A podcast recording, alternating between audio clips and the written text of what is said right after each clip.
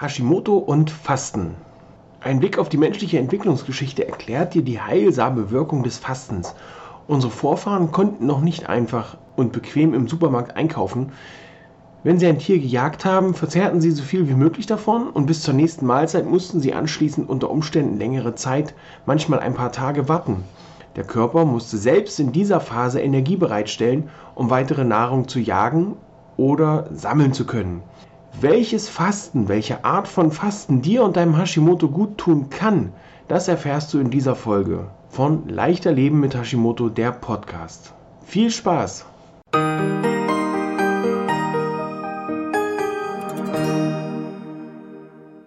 Herzlich willkommen zu Leichter Leben mit Hashimoto, der Podcast. Heute mit dem Thema Hashimoto und Fasten. Ich bekomme sehr viele Anfragen und Fragen zum Thema Hashimoto und Fasten. Soll ich denn mal ein paar Tage gar nichts essen, um meinen Körper der äh, Selbstheilung, äh, in der Selbstheilung zu unterstützen oder soll ich es lieber ganz lassen? Aus dem Grund heute dieser Teil Hashimoto und Fasten. Ich bin Peter Gielmann, Gesundheitscoach und begleite Hashimoto-Patientinnen in ein beschwerdefreieres und leistungsfähigeres Leben ohne lästige Gewichtsprobleme und möchte dir heute was zum Thema Hashimoto und Fasten erzählen. Es gibt verschiedene Methoden von Fasten. Unter anderem gibt es das sogenannte intermittierende Fasten. Beim intermittierenden Fasten, das bedeutet so viel wie Teilzeitfasten oder ja, unterbrochenes Fasten übersetzt. Hier beim intermittierenden Fasten verzichtest du also nicht wie bei einer Fastenkur, wo es wirklich mehrere Tage lang gar keine Nahrung gibt, lediglich in kurzen Fastenperioden auf deine Nahrung. Wie sich das, äh, welches Prinzip ich da empfehle und wie sich das genau abspielt, da kommen wir gleich im weiteren Verlauf noch zu. Das werde ich dir so äh, im mittleren Teil verraten. Du verzichtest also in bestimmten Phasen völlig auf Nahrung und sonst isst du wie gewohnt, am besten natürlich in der gesunden und bereits umgestellten Ernährung, die dir und deinem Hashimoto gut tut. Als nächstes kommt dann die Frage, wie lange dauert denn so ein intermittierendes Fasten überhaupt? Wichtig ist, dass du beim intermittierenden Fasten einen Zeitraum von mindestens zwölf Stunden hast, in dem du nichts isst. Weil in diesen zwölf Stunden oder nach diesen zwölf Stunden startet deine sogenannte Autophagie und auch die Ketogenese wird angekurbelt. Was mir besonders am Herz liegt und ganz wichtig ist, du solltest vor jeder Form, egal ob du die Form nimmst, die ich dir gleich vorschlage oder ob es eine andere Form des Fastens ist, wirklich vor jeder Form des Fastens solltest du mit deinem behandelnden Arzt sprechen, ob das für dich in Frage kommt, ob der das gut tut oder eher nicht. Tja, was bringt dir intermittierendes Fasten? Intermittierendes Fasten, äh, da muss man oder kann man ganz weit zurückgehen in die Steinzeit. Ich erkläre das äh, ganz gern so, wenn so ein Steinzeitmensch losgeflitzt ist, weil er Hunger hatte, äh, dann hat er das Mammut gefunden äh, mit seiner äh, Meute, mit seiner Meute an Jägern. Die haben das Mammut erlegt, sind dann nach Hause gegangen, haben das gekocht, gebraten, je nachdem, was gerade zur Verfügung stand haben das gegessen. Und zwar so viel, wie nur im Bauch Platz war und reinging. Am nächsten Tag haben sie vielleicht noch die Reste essen können zum Frühstück. Und dann hatten sie unter Umständen mehrere Tage nichts mehr, weil es ja nur ohne Kühlschrank nicht so lange haltbar war. Man stellt sich das Ganze im Sommer vor.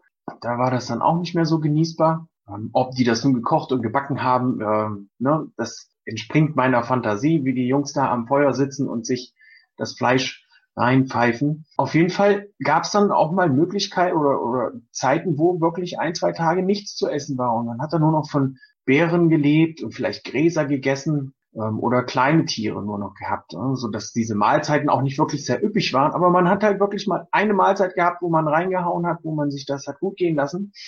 Also kann man schon fast sagen, dieser bequeme, einfache Weg, so wie wir ihn heute haben in den Supermarkt, zack, ein Kilo Fleisch eingepackt und noch ordentlich Gemüse dazu, noch zehn Eier. Das gab's halt damals nicht, so dass man sagen kann, früher war der Körper tatsächlich zum Fasten programmiert. Das ging. Es gibt allerdings auch sehr viele, nicht nur dieses äh, zwischendurch dann Hunger haben, äh, als, als Nebeneffekt, sondern es gibt auch sehr viele positive Nebeneffekte, die dann sich einteilen lassen in einmal eben schon gesagt Autophagie und Ketogenese.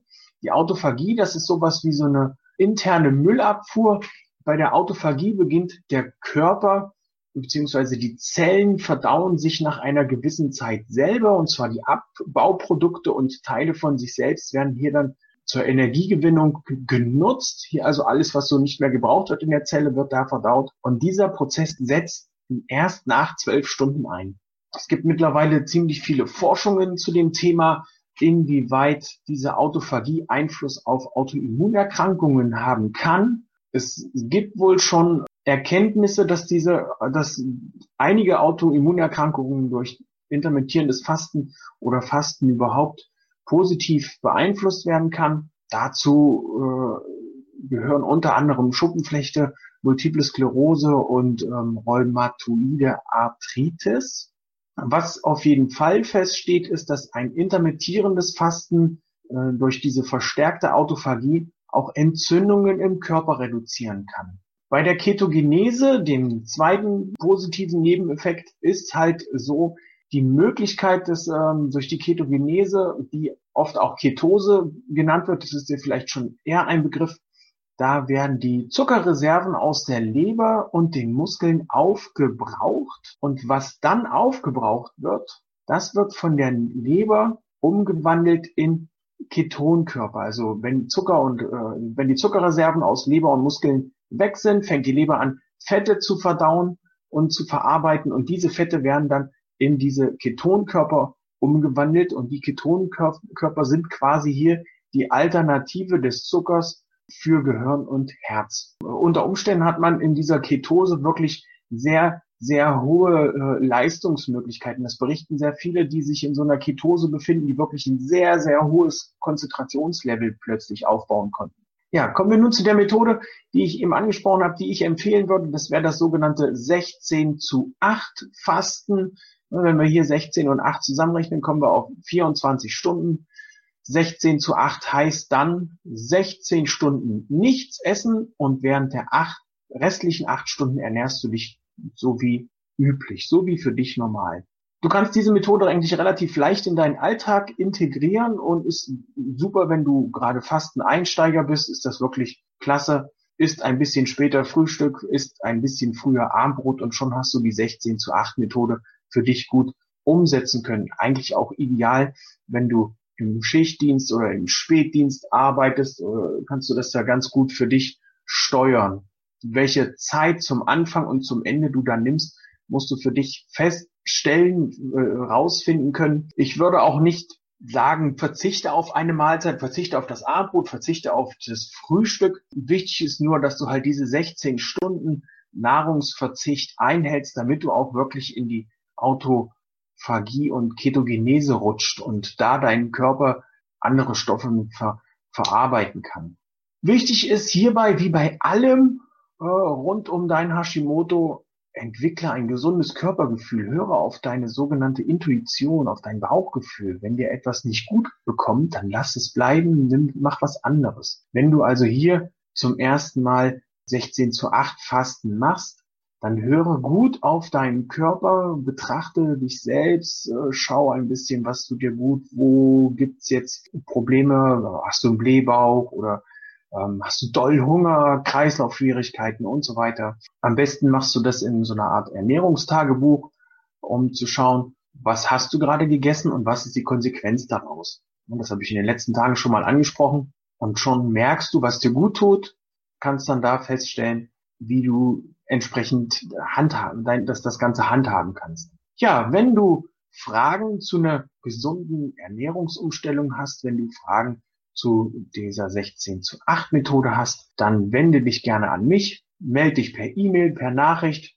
Ich freue mich auf ein Wiedersehen. Ich bin der Peter. Ich wünsche dir einen wundervollen Tag. Tschüss, bis zum nächsten Mal.